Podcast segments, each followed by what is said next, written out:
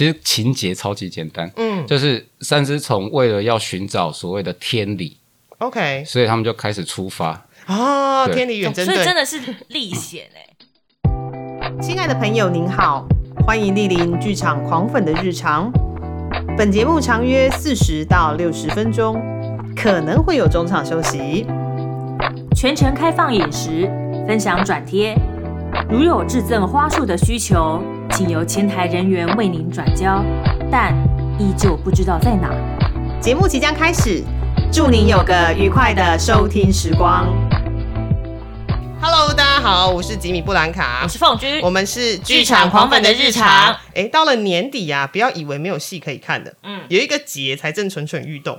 通常是年底会没有戏看嘛，因为大家赶着结账，对不对？嘿，对，还有审核啊，对，要贴收据，准备那个核销了。哎，你怎么这么熟啊你？哎，对，因为最近听到蛮多剧场人在哀嚎。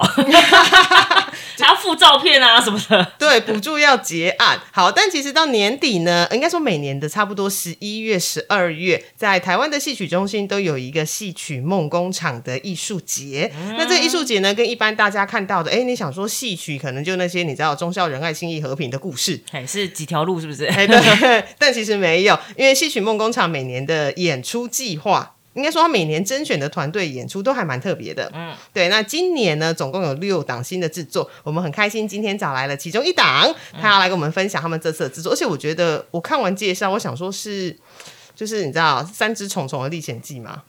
之类的，对对，所以我们要来请这两位跟我们聊聊这一档演出。我们今天非常欢迎，就是演磨坊的世文，Hello，世文，Hello，大家好。好，另外一位呢是这一次的执行经理小德，Hello，Hello，大家好，我是小德。哦，OK，好，因为演磨坊呢是第一次来到剧场狂粉的日常，我们先来介绍一下演磨坊的诞生好了。对，但是是要先讲一下演磨坊是哪三个字吗？不是，是演磨坊是团名，但这次的演出作品叫做《记形变》。哦，对，谢谢，谢谢。好，那我们先来聊一下，就是演磨坊的诞生。嗯，演磨坊其实是在二零二呃两千年的时候登记，然后零一年的时候推出第一个作品，主要活动的时间在零六年到零九年。嗯，然后哎哎哎哎哎哎，中间好像中间是是有浪了一大段。对，因为嗯要讲那个很。黑暗的故事吗？没关系，我们给你一分钟。哦，就是哦，政府开始推文文创产业的政策的方向的时候呢，研磨方就从某个端，在某个场地的单位的申请方那边，他就我们就直接被降了两级。哎哎。好奇怪，就是哦，因为官方自己有他们的平等，然后我们就直接被降两级。OK，然后啊，因为我们我们在做的哦，那时候主要的参考是票房嘛。嗯。那一开始小团在做，你票房本来就不会太高。嘿呢。对，那所以就在那个时候就嗯，直接降两级，然后我就跑去做别的事情。我们先把这边搁着，没关系。世界很大，到时候还是会绕回来的。对。哦，OK，但是其实这几年还蛮常看到，呃，就是应该说野磨坊这几年都固定有演出。嗯，没有哎，我们其实从零九年到现在，对，就是我们有我自己没有离开，真的离开剧场了。就是例如说，我还是呃帮别人导戏，然后教课，嗯，然后也去学校教课这样子。OK，那。呃，就是所有的事情都还是跟剧场有关，可是没有正式推出自己的作品。哦，OK，OK，那这一次是一个什么样的机缘？就是决定要来自己做一出戏，就是做到做即兴变这个演出。嗯，一开始就是哦，这三位京剧演员我们因缘机会认识了。嗯，然后因为他们在表演上遇到一些问题。瓶颈嘛，哦，好像都会碰到哎，也不是说瓶颈，因为哦，因为哦，戏戏曲，因为他们其实要接接触现代戏剧，其实可能机会比较不多，然后就是在一些这个机遇机缘下遇到了导演史文，原来如此，嗯，对，那就是一开始就是帮他们想想办法协助他们处理那些问题，嗯，那后来就变成哦，因为我自己也有发展表演的概念的课程，所以。就变成给他们这些比较概念的表演的内容，嗯哼，然后帮他们上课的概念，那最后就变成做出一出戏来了。哦，现在就是有一种就是无心插柳，然后都会变柳成汁，就是会把事情给搞大就对了。所以一开始野木方本来设定的风格就是在现代戏剧跟现代剧场嘛，还是说其实并不排斥，是任何多元的表演元素其实都可以容纳在里头。其实，呃，因为演播方主要的编导就是我自己，嗯，那我自己不排斥任何一种形式或元素这样子，嗯，例如说，我们我自己中间也帮乐团做演出，嗯，所以其实是什么元素我都都是可以接受。那对我来讲，就是说，哦，其实是反过来讲，它应该叫做你接触不同的元素反而比较好玩。哦，我懂你意思，对，因为呃。我自己的个性喜欢玩，然后对我来讲，学东西的过程就是好玩的。OK，所以学越多东西，跟不同的团合作的时候，我就觉得啊，这好玩。嗯，这个是好玩的事情。OK，嗯嗯嗯，对。好，那我们现在先来跟大家简介一下这次记形变的内容在说什么呢？对啊，是的。三只虫虫的故事，因为到最后，这是我我看我看到简介上面的时候的第一个就是，哎，这是一个虫虫危机吗？对，虫虫历险记，好像他们在探寻他们的身份，哎，感觉有也有跟好像刚刚提到的三个京剧演员他们在路上，就是在表演的路上，好像碰到了一些瓶颈，感觉啦，刚刚听起来，对，而且我是不是先说这这这三位主角虫虫啊，不是我们平常常见的节肢动物们。哦，会出现的生物。好好好，我觉得再讲下去我们会 歪掉。对呀，就是我会变成好像，哎，我现在在看 Discovery 吗？对，对，还是看什么观察箱之类的。好，我们来请那个两位说明一下。对，嗯，呃，其实哦，以前就在古代的时候的虫，尤其因为这次的角色，它其实是我按照三位演员的特质，然后去思考要怎么帮他们。组成一个剧本哦，所以其实是量身定做，是是量身定做。那所以一开始我就去呃翻不同的书，然后翻翻翻翻翻翻到哦，先是看到了《山海经》里面的神，就是入收跟大号这样子。嗯，那看到这两个神以后，又发现哎，那个《礼记》里面有把他们拿来当成春天跟秋天供奉的神。哦哦，好，OK，然后才发现，嗯，春天跟秋天的后面为什么还有？因为《礼记》的月令这这这个部分，它其实是在谈祭祀，嗯，拜拜祭祀，对，所以他会春夏秋冬去分春天的神是什么，春天的地皇帝的地是什么，然后春天的乐器是什么，声音是什么，然后虫是什么，然后就觉得，嗯。虫为什么会有虫？哎，对啊，你拜拜用，你是祭祀的一些礼法，你为什么会有虫子出现？那后来再查就发现，哎，有一段记录是说，呃，毛虫毛而后生，凡三百六十，就是说毛虫这解读起来了，我自己解读，我会觉得说，它比较像是一种分类的方法。就是长了毛的动物，我们把它分成毛虫，所以它才会有一个凡三百六十，就是有三百六十种。对，然后介虫也是这样子，鳞虫也是这样子。然后哦，这个角色哦，不是这个角色，这这个虫的部分，它又延伸到虫里面会有筋。那个金妖鬼怪妖精那个，我还以为是那个，你知道就是神经啊，根根我刚刚我刚想到是根茎叶的茎哦，OK，植物的根茎叶，OK OK，好，它是妖精的精，精气神的精啊，对对对对，精气神的精。嗯，那像呃毛虫的精其实是白虎，嗯，然后鳞虫的精其实是青龙。哎，等一下，呃，是那四个方位四个方位的神奇，对不对？左青龙，右白虎，然后呃，对，朱雀啊，朱雀玄武，对对对。然后呃，北方的话就是介虫，介虫的金其实就是衍生成后来的玄武这样子。对，那其实以前的人其实嗯很喜欢安方位啊，然后摆阵型的感觉啊，很爱风水，所以哦。对我来讲，它好像就完成了一个基本的架构，稳定在那边。嗯哼。然后，可是东南西北啊，对。可是我们只有三个人呢，毛介林。对。所以，哦，我们音乐设计也问我说：“嗯，对，为什么只有少了一个？对，为什么只有？你要自己下去演吗？不，不是，不是，不是，因为少了一个，其实最缺的那一个是羽毛的羽，是羽虫。嗯。那羽虫它在南方，然后它的象征是火。对，然后对我来说就是火，就是现代人缺的啊哦。对啊，所以是观雨可以把它当成是观众吗？观众应该要对，其实是是观众，在那个范我我围。我昨天是想到就是观众坐在第四面墙后面，所以是我们。呃，其实也是这样那子，没错。个概念对对对，在在导演一开始想象，呃。三位演员、三个角色的最基本的那个站的位置的时候，观众其实是第四第四只虫的概念。OK OK，我有一种就是我好像进到剧场里面，就是把方方位安好了，然后大家就可以来看演出了的感觉。刚好我们在南方这样吗？对，我们刚好在南方啊 然后头顶上有一只朱雀，之类的。好，那因为刚刚有提到啊，是呃是三只虫子，然后感觉上它会经过非常多呃的历险。对，因为我刚刚只说了三只虫子它的。呃，背景是什么？但是它到底是经过了在我们在舞台上可以看到它经历了什么内容、什么故事？嗯，它故事的最基本其实情节超级简单，嗯就是三只虫为了要寻找所谓的天理，，OK，所以他们就开始出发。哦，天理远征队，所以真的是历险哎，所以它是要踏出他们的生活圈的概念是哦，然后可能为了要改变，他们是对。过太安逸，是不是？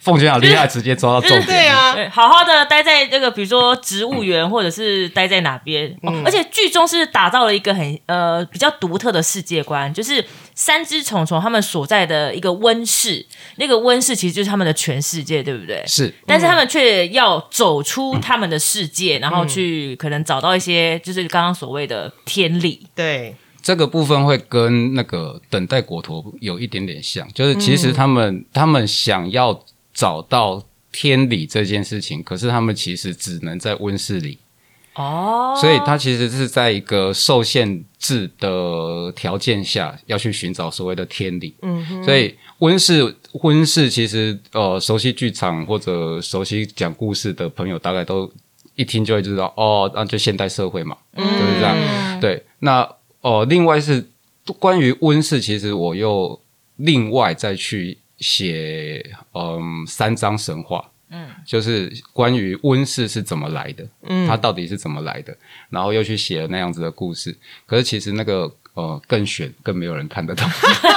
诶、诶你是说那个为了这三只，为了这一个作品而额外写的，类似像也不是前传啦，有点像是设定集之类的。是蟹子之类的吗？哦，他没有，他他其实是比较像设定集，哦，对，就是嗯，因为我写的剧本一直有一个特色，就是它很短，可是它很浓缩。嗯，那因为梦工厂刚好他们也要求的演出大约是在六十分钟左右这样子，嗯所以我们就哦。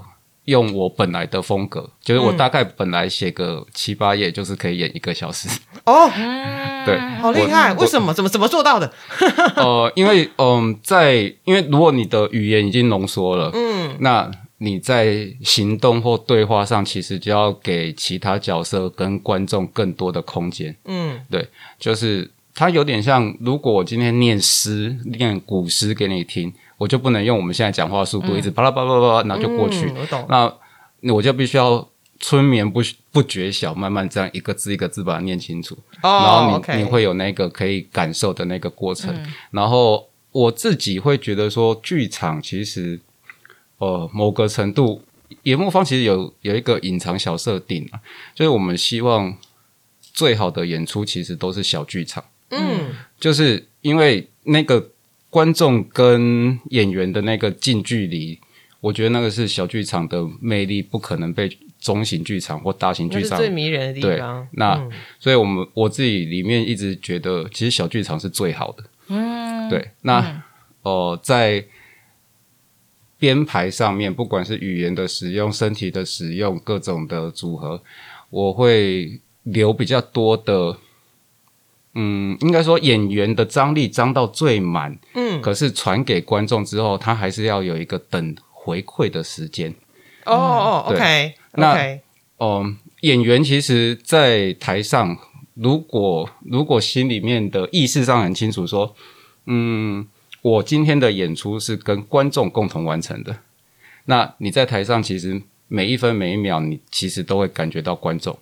对，那所以那个戏很，因为台词台剧本本身很浓缩，然后呃传达的时间，然后需要回馈的时间。那还有一个东西是，我认为真正的艺术，它只有在缓慢的过程里面，你才能感受到。哦对，就是嗯，很多年前我有一次去某个美术馆的时候，然后就是已经所有人都是慢动作，就轻轻的走，慢慢的走。嗯可是我在那边就站在那边，我就觉得，呃，不是，大家都太快了。对，就是你在一幅画前面，你到底花多少时间看它？嗯，然后，哦、它不见得你要看完所有的画，而是你对某一幅画觉得这幅画我有感觉，嗯，那我就花时间。我我我平均喜欢的画，大概我至少都会站在前面或坐在前面超过半个小时。嗯对，那在那过程里面，对我来说才会感觉到，哦，艺术是这样子。嗯对所以野莫方还有另外一个想法，就是说，呃，所谓的艺术，它其实是在作品跟观赏者的交流完成的那个瞬间，它才完成。嗯，就如果我跟你没有交流，那就没有交流啊。哎，但是那个瞬间其实是无形的耶。是，对，可是哦、呃无形的东西，你会在后续观众的回馈，或者是结束谢幕的时候，观众的反应，你就会感受得到他们接收到多少了。OK，对。嗯，而且刚刚这样听那个世文这样讲，就是、因为你知道这次的主角就是他是三个虫的，呃，就是原貌就是虫，嗯。但是由三位京戏演员，嗯。好来呈现。我想说，当初小德听到要做这个作品的时候，第一个想法说，嗯。啊，为什么不把它变成人就好？我会觉得想说，哎、为什么主角是虫？你第一时间的听到这样的想法，听到这样实觉得很好诶、因为我觉得，因为他们已经太习惯演京剧的一些角色人物了，哦但是今天他们今天是用一种很抽象的、抽离的这种角色来塑造的话，其实可以打破他们对于身体的使用方法。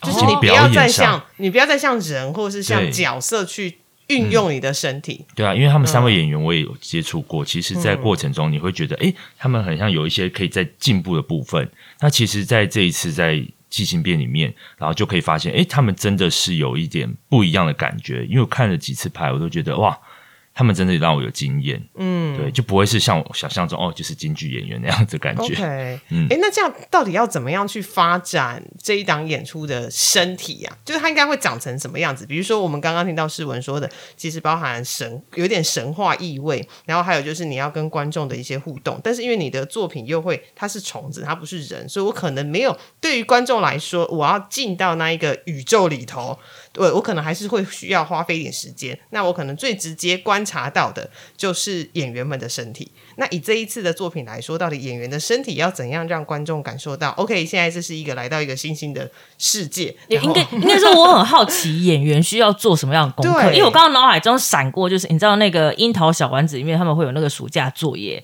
嗯。然后他的同班同学有个戴眼镜很聪明的一个小男生，叫王伟吗？不是不是不是王伟，是一个就是比较娇小的，然后他会花一整个暑假的时间去观察他们家附近的那个昆虫。然后写成昆虫观察日记。OK，对，然后就是一个很像小论文的主题，嗯是一个很聪明的小男生。嗯嗯嗯我想说，嗯，那演员当中要接到说，哎，我今天不是要，我不今天不是要演一个人呢、我不是要演一个角色，对，跟过往的基本上说，哈，要要演一只虫，然后那个虫可能还有一点可能是神神话来者的形象，嗯，他们要从哪边去着手啊？就是这边怎么怎么开始讨论的？嗯嗯啊、先讲，如果是从想法上的话，其实那就是为什么要写那个大家都看不懂的神话给他们看。就是对我来说，因为这个剧本要直接让演员做功课，它会比较困难。嗯，那因为它的因为太精简、太精简的内容的话，演员会没有太多的依据。嗯，那在这个状况下，就变成那我再写一个前传，包含设计啊，包含演员啊，大家都可以从这个前传里面去感受那个氛围，大概是这个。那身体实际的使用上，呃，我这样讲，在现代剧场里面看到戏曲的动作，你其实本身就已经觉得它不正常。哎，对啦，一般人不会，就是你知道，就是把袖子甩起来，或者是那样走路这样子。对，嗯那我在动作发展的过程，其实呃，并没有要求他们要变成虫子，嗯就是因为我刚才说了嘛，它其实毛虫它其实是一个集合，就是长了毛的动物，是算在毛虫里面，所以它你要严格讲的话，人身上也有毛，那它到底算不算？可是呃，其实在，在在呃说在本来的设定里面，不是我的设定啊，就是书里面的记录的话，嗯，其实还有一种虫，第五种虫叫裸虫。呃，裸是裸体的裸吗？对，可是它古代的写法不是一字旁，是人字旁，哦，是，哎、呃一个人字旁，然然后一个水果的果。应该是古体字吧？对对对对对。嗯那呃，裸虫其实就是人类，哦，原来如此，对，OK，所以哦、呃在在这个寻找天理的过程，其实他们有提到，就是说，在毛虫、鳞虫、介虫、羽虫的记他们的记录里面，叫做如果我们找到所谓的天理，嗯，我们就有机会变成裸虫。哦，所以它是感觉上说裸虫好像是这四种虫的下一个下一个阶阶段？的感觉，对、哦，OK，对。那裸变成裸虫以后，因为刚才不是有讲那个，例如说鳞虫之精是青龙，对对对。对，那裸虫之之中最好的、最最高位位阶的叫做嗯。圣人，哦，圣圣圣就是 Holy 的那个圣对对对对，就是圣人。所以他们其实是呃在努力的寻找一些方法，是是因为从安逸的生活想要试图离开，嗯。可是藏在后面还有另外一个是。那如果不小心我们找到天理，就顺便变成裸虫好了，因为记录只有告诉你说会变成裸虫，可是其实裸虫到底是什么，没有人提，没有人知。道。哦，其实没有人知道难。怪你刚刚说，其实会有一点像等待果陀，就是我在找，我在等一个东西，但我不知道对因为他会不会来，他跟他因为三个角色其中一个角色的态度就是用等的，他等于是被拖着出来找的。哦，他其实不愿意出来啦，他只想躺平而已。对，你们为什么要拉着我出去呢？对世界又没有要毁灭，你拉着我出去干嘛？没有，他自己也对现状不满，嗯可是自就比较是自己没有那么强烈动力的那一种人，OK，就是要朋友拉着才要出门，像我这种，对，那就是那样子的一一个角色这样子，嗯，对，所以嗯，动作上面我没有特别去要让演员变成虫子的样子，嗯。对，所以他们基本上都还是以呃站立的姿态，嗯。然后是以戏曲出发的身体。那如果要说的话，我们会有一点点小差别，可那个小差别应该观众不容易察觉，是哦他们在脊椎的那个弯度上面是不一样的。脊椎的弯度，还有我现在很想要，就是你瞧瞧一下，就是 其实很简单啊，就是呃，如果你趴在地上的话，你的脊椎是一个状态，嗯可是如果你站直是一个状态，嗯然后如果你暂停又是一个状态，，OK，对，所以光是脊椎的那个，它其实是很细微的变化，所以我说观众不见得会特别察觉到。嗯嗯那呃，这三位演员对我来讲就叫做呃，人家长得又帅又美，然后你干嘛没事把人家弄成虫这样？哦，OK，嗯这这这是一个，可是另外一个是，就是前面说的，因为虫是一个分类啊，它是一个生物分类，它不是我要叫你去演毛毛虫，是不是？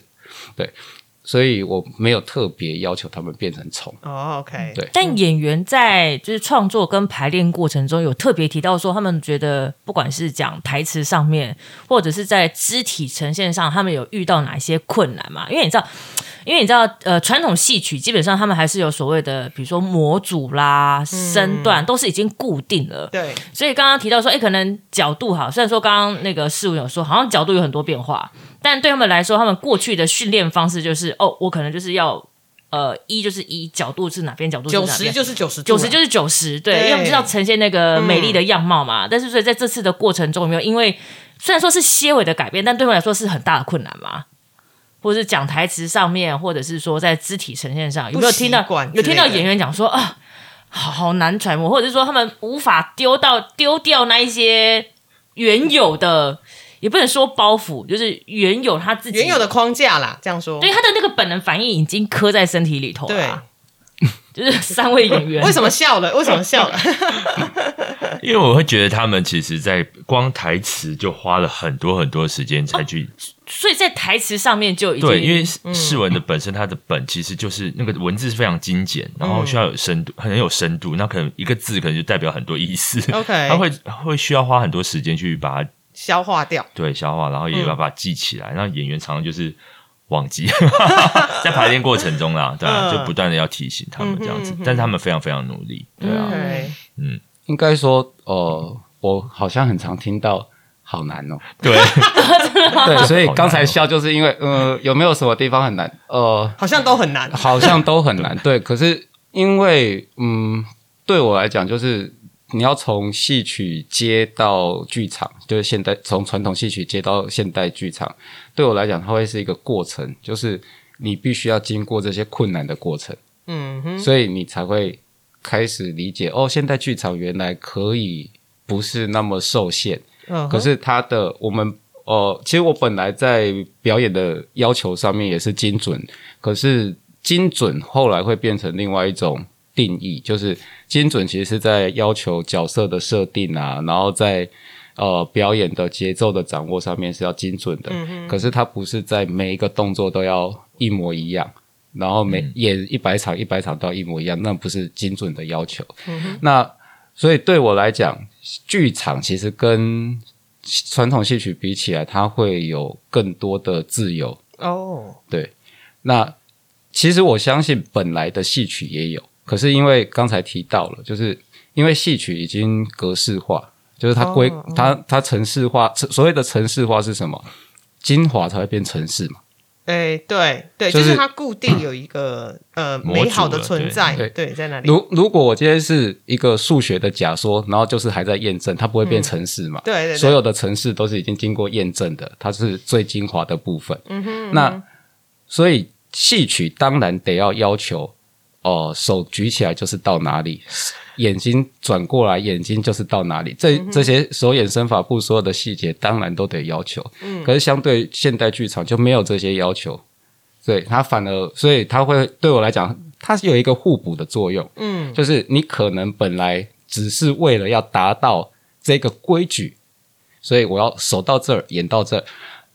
可是，在剧场里面，就是我刚才说的那一块，我跟观众的交流是什么？嗯嗯，这件事情会互补，哦，对，所以他们在演这个戏的过程，其实就当然还没正式演出啦。可是我们在排练的时候，其实一直在往这个方向，就是你要意识到空间，你要意识到服装、灯光、音乐、观众，你要意识到所有的这些。哦，OK，诶，那其实我看到啦，就是除了作品这一次的作品，除了三位演员之外，呃，你们好像还有打造专属的面具，来象征他们的内在神格。对，那我觉得这部分其实就很有仪式感。对，因为出现面具嘛，我就会出现它好像是比较特殊的存在，它不是一般会存在的。那而且就是某种程度上面，面具其实就有一点神秘的特质在。那我想说，来问问看这一部分的设计。面具设计其实也是我，哎、你很多功哎、你 很强哎、呃，要要特别强调，就是因为现在都会怕不实广告，所以呃，要特别强调，就是虽然是面具，可是它这次是作为比较接近道具来使用，哦而不是挂在自演员的脸上这样子。哦，OK 对。OK，那至于挂在哪里，就要请观众进剧场来看。对。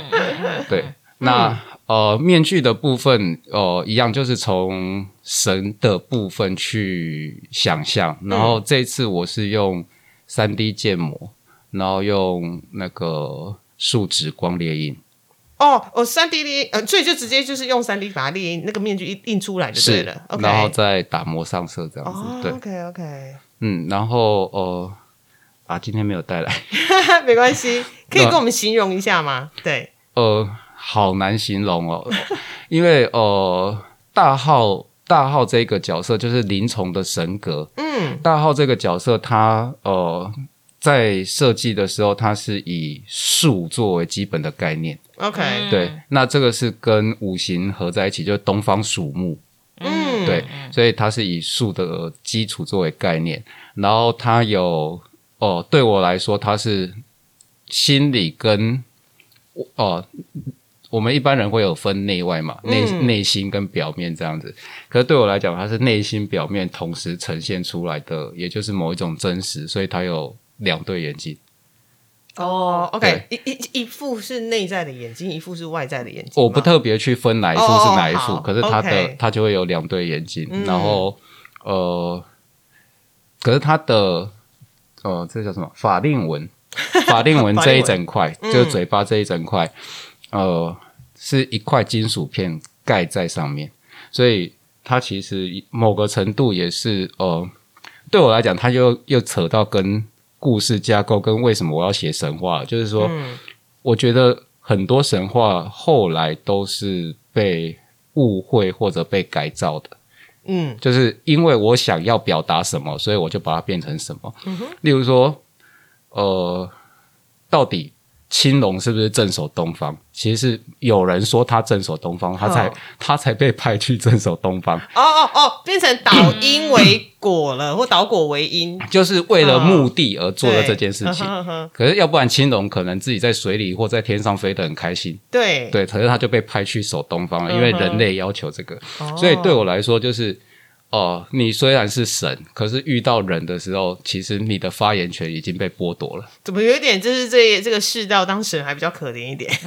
对，其实其实是这样子。嗯，对，然后哦、像入收的面具的话，它就是呃以死神的概念作为出发，因为呃，嗯，就是在左青龙右白虎的时候，就是呃以行军来讲叫左青龙右白虎，就是坐北朝南的时候，嗯，左边是东方，右边是西方，对然后所以青龙是管生，然后白虎是管死，是 OK，所以哦，入收在《山海经》里面，它另外一个名字叫红红光，红色的光芒，也就是其实就是哦太阳下山了、哦 OK，对，也就是生命结束这样子，所以它也象征一个死亡这样子。哦 OK，然后呃，它比较特别是它有七只眼睛，它不是两两对，两对是四只眼睛，它是七只眼睛。是在哪里的形象就是七只眼睛吗？七只眼睛是从呃我刚才写的设定的那个我自己写的那个神话设定里面来的，嗯哦 OK，就是他是呃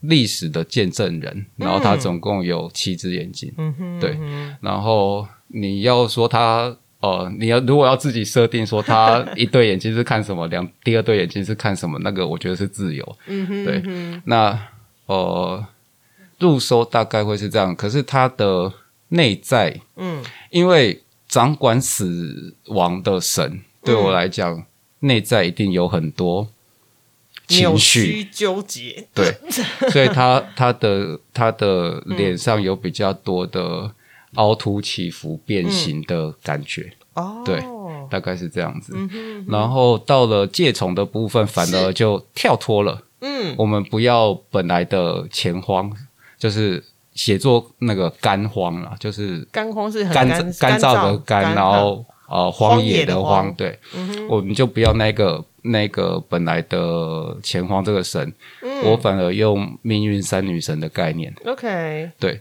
所以它其实是过去、现在、未来，哦，管讲有点时间的那种流动，对对，然后对我来讲，嗯，一样，就是例如说，到底北边才是死亡，还是西边才是是死亡？嗯，这件事情其实也是因为人类要去排阵型，所以就改来改去、调来调去这样的概念。嗯，要不然最古老的话，北边其实才是死亡啊。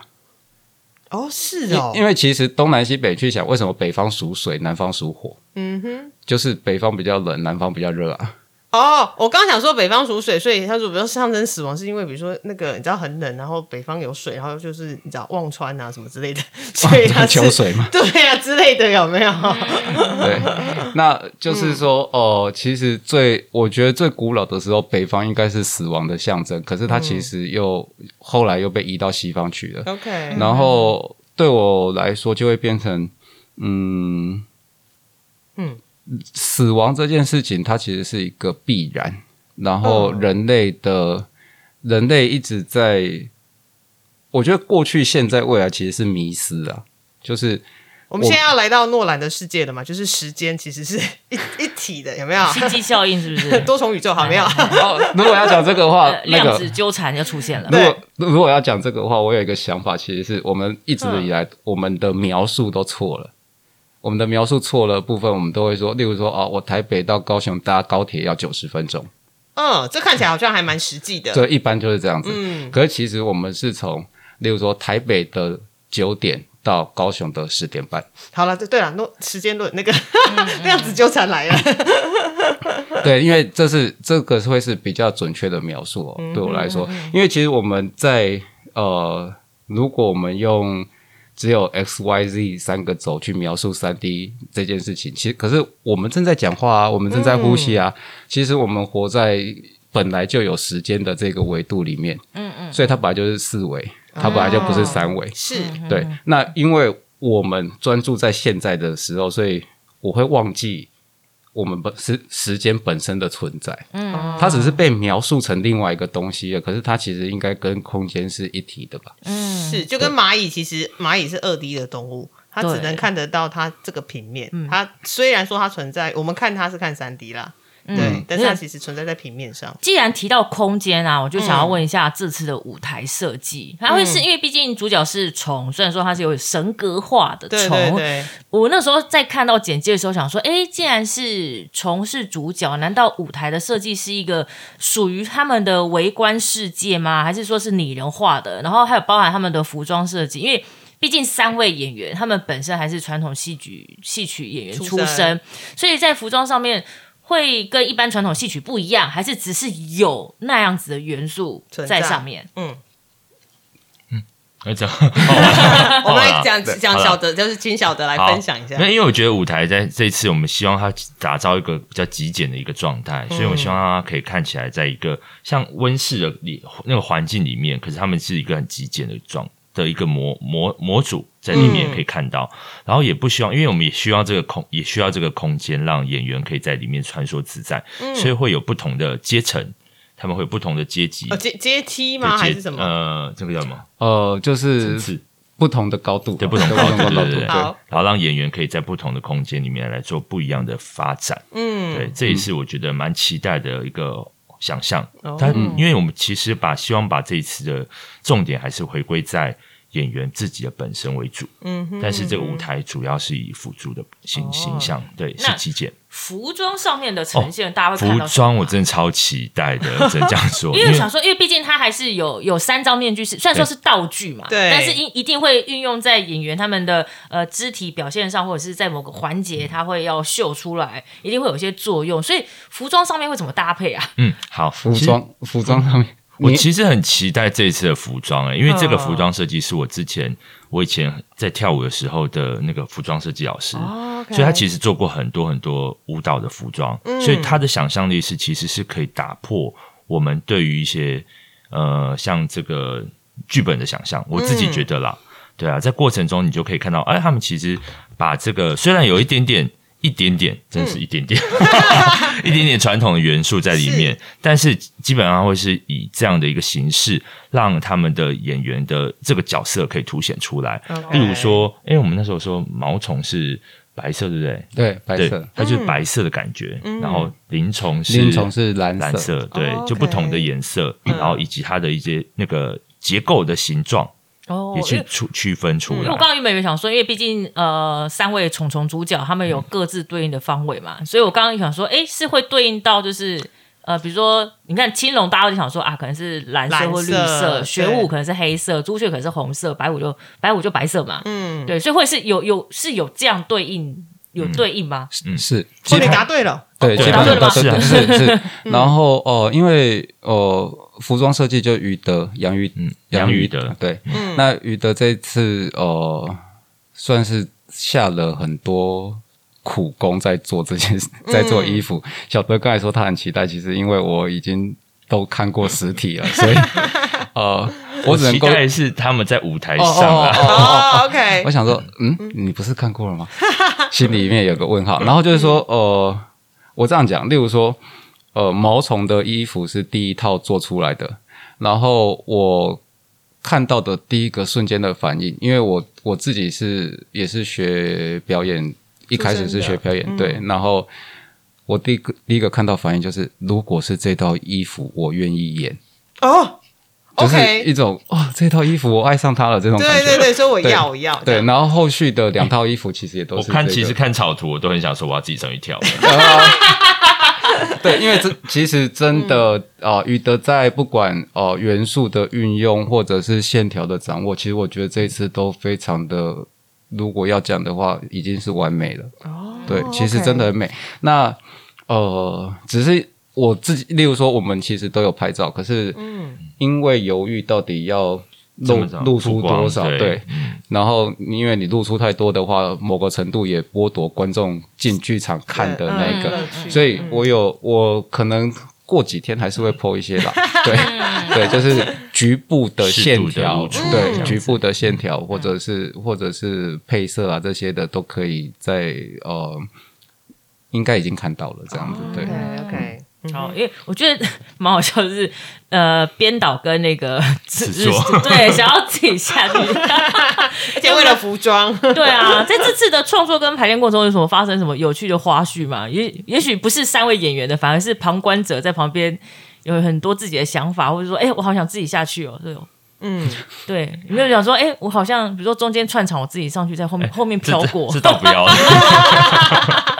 会打破他们的美感。有什么特别的印象深刻吗？排练过程中，除了演员一直说啊很难之外，其实我很喜欢他们在使用身体的一些方法，已经其实已经不是像我们传统戏。我虽然刚刚那个导演是说感觉很像有点像，但其实我自己觉得，其实已经打破我们原本看到一些方一些形式。嗯，但那个东西是有一点。